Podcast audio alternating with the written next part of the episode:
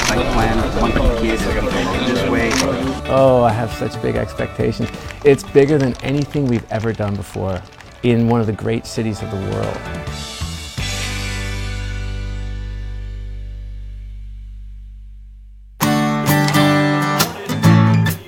This has been a 12-day tour through Asia Pacific, and this is the first time I've stayed in my hotel more than one night.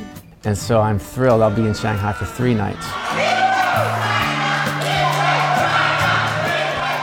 We've been in, in China uh, for 17 years.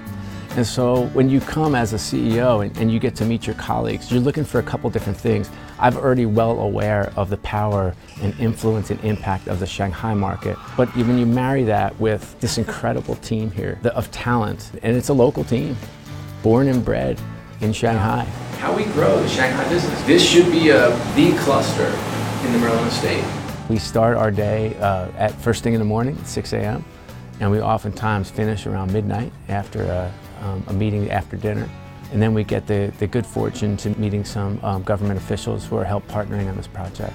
So it is a full day, chock full of a lot of fun. Phase two and phase three around Legoland Shanghai Resort. China is very unique. It's a unique market in that just the size and scale. Even when you look at the Shanghai Legoland Resort, it's bigger than anything we ever contemplated across the entire state. You know, we have 143 attractions over 25 countries, and there is nothing like this resort. Um, and it's like that because we believe in the market. I mean, the, the market we're building.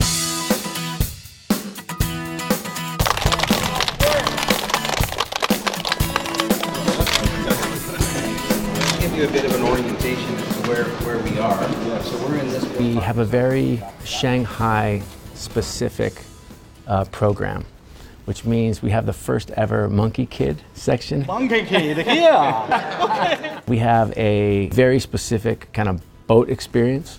Um, replicating kind of the experience around Shanghai. We have a mini land that will feature kind of new Shanghai, which is what, what you see in the big city, and then old Shanghai, traditional Shanghai.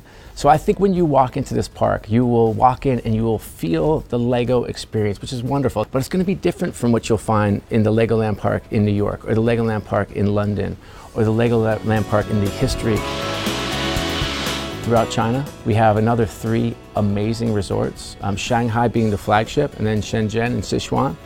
And so this is a market where we feel like we're just getting started. We're looking for IP partners, that we're looking for business partners, that we're in, in a growth trajectory. As this market continues to emerge, we're very bullish on, on the spending power and what we see kind of in advance booking of what's coming in the May holiday this incredible tourist market, both domestically and internationally, will continue to emerge a lot quicker than I think people think.